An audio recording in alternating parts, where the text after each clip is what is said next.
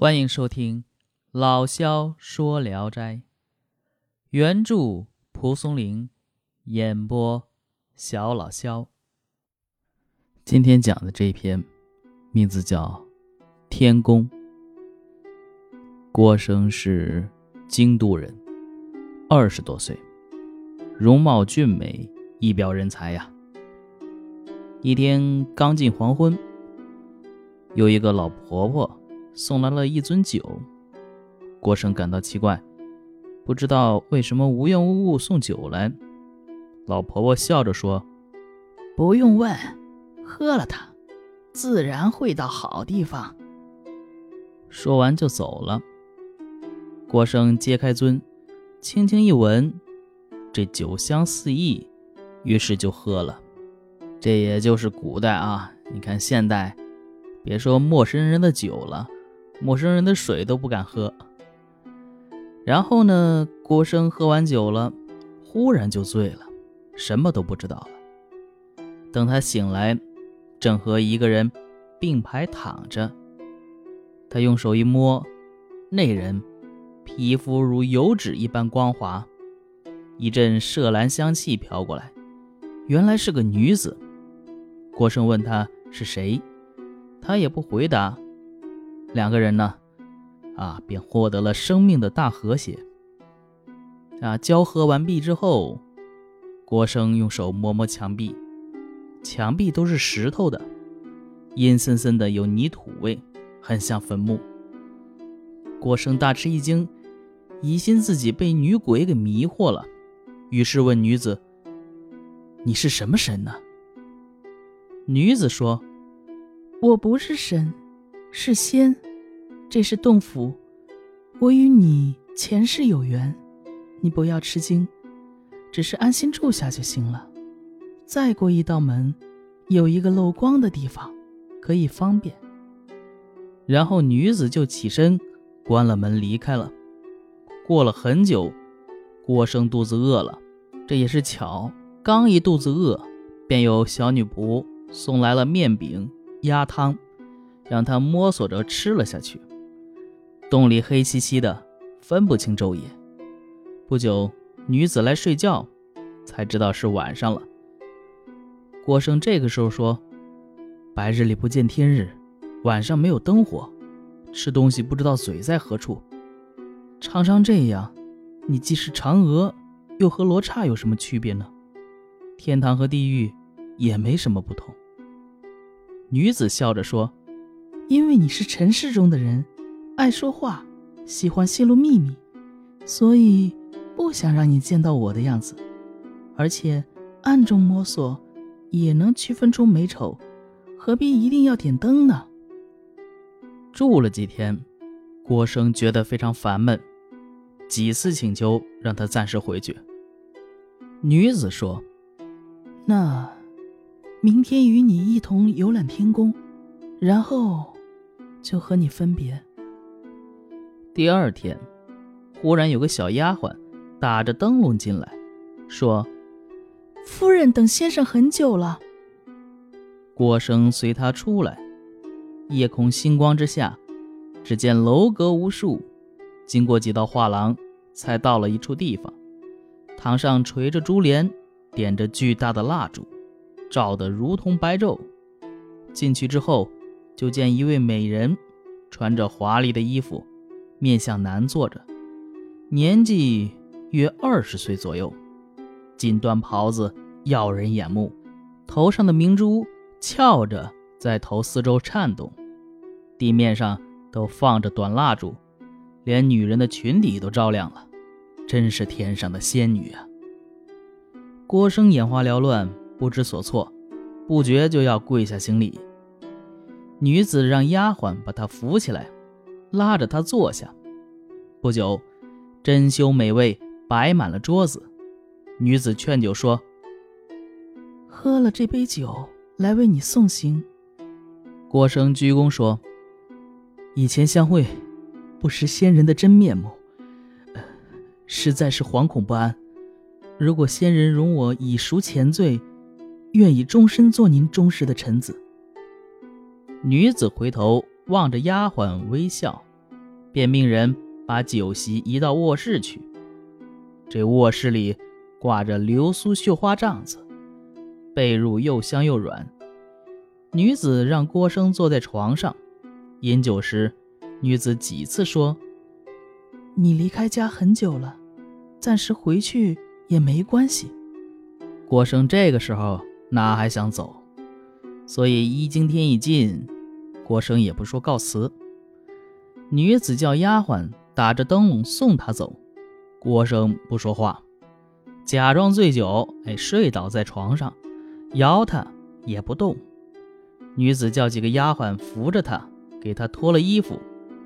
一个丫鬟握着他的私处说：“这个男子看起来温文尔雅，这个东西为什么这么不文明？”抱着他，把他放到床上，大笑着离开了。女子也上了床，这郭生这时候才转过身子来。女子问：“醉了？”郭生说：“小生如何能醉呀？刚见仙人，神魂颠倒罢了。”女子说：“这是天宫，天不亮的时候，你该早点离开。如果嫌洞中烦闷。”不如早些回去。郭生说：“如今有人夜里得到了名花，闻着它的香气，抚弄它的枝干，却苦于没有灯火，看不到它。这种感情，怎么能受得了呢？”女子笑了，答应给他灯火。到了四更天，女子叫丫鬟点上灯笼，抱着衣服送郭生进去。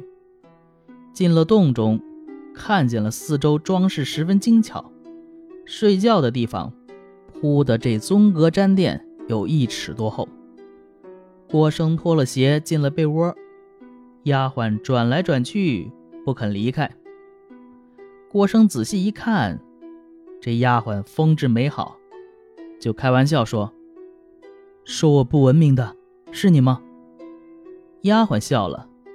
用脚踢枕头说：“你该睡倒了，别再多说了。”郭生见他鞋端嵌着的珠子有如大豆粒，就抓住了他一拉，丫鬟扑倒在他怀里，于是两个人也获得了生命的大和谐。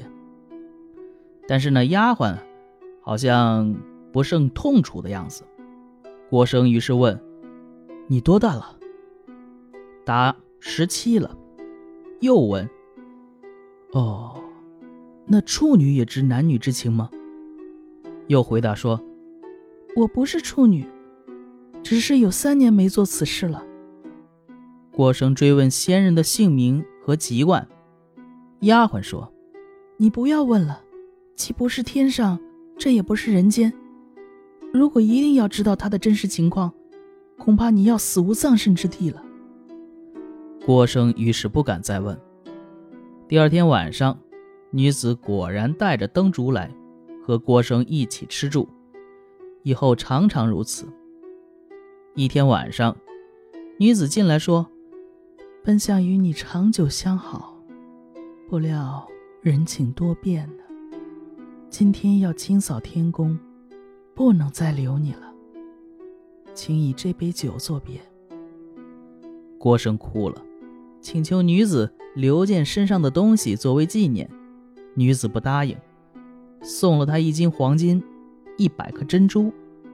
郭生喝了三杯酒后，突然醉倒了，再醒来，觉得四肢像被捆住了一样，缠得很紧，腿伸不了，头也伸不出来。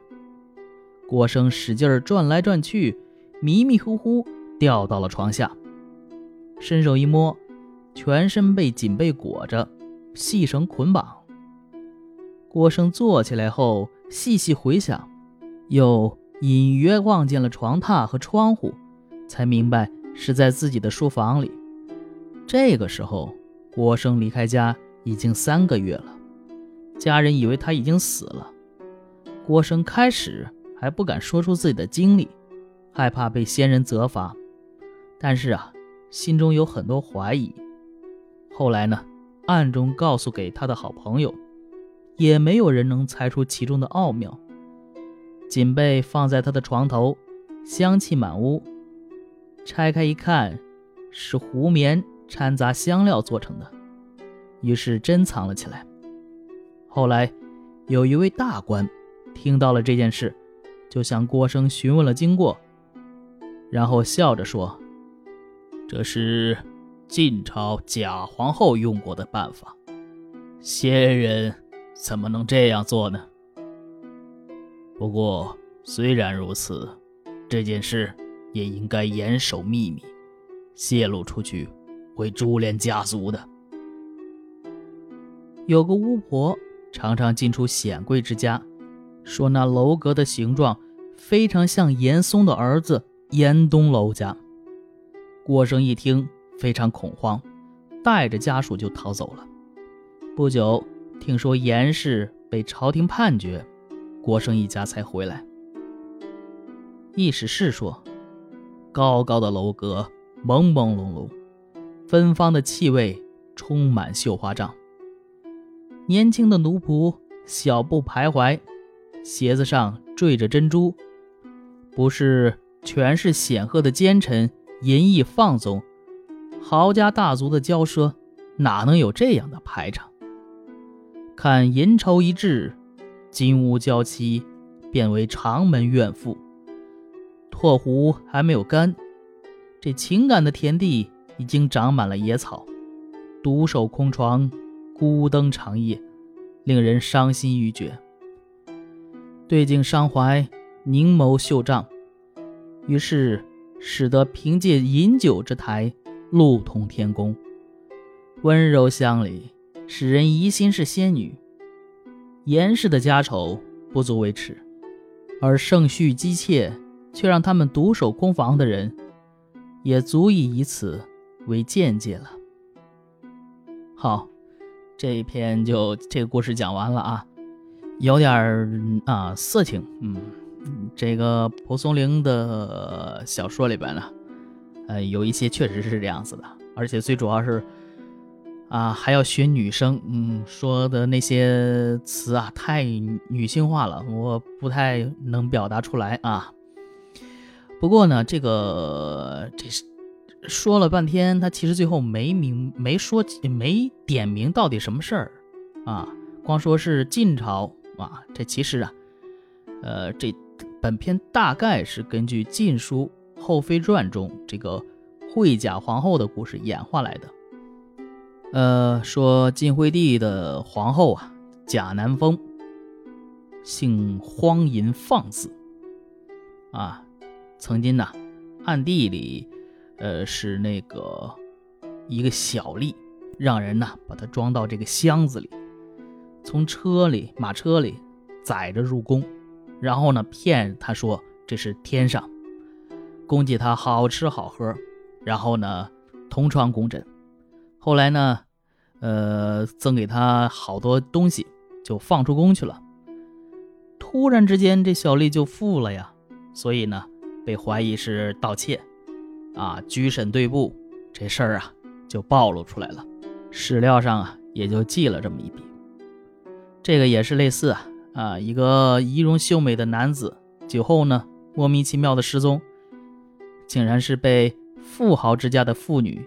假冒神仙，给劫掠去，啊，说白了就是当性奴啊。遣返后不敢声张。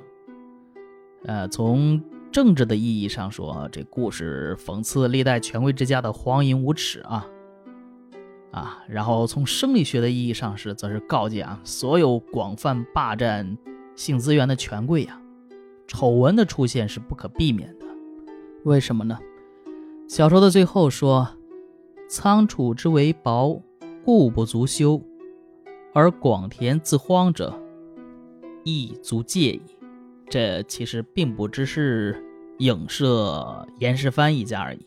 严嵩大家都知道啊，他儿子严世蕃嘛。啊，好，这篇就讲完了啊。我是肖老肖，咱们下一篇接着聊。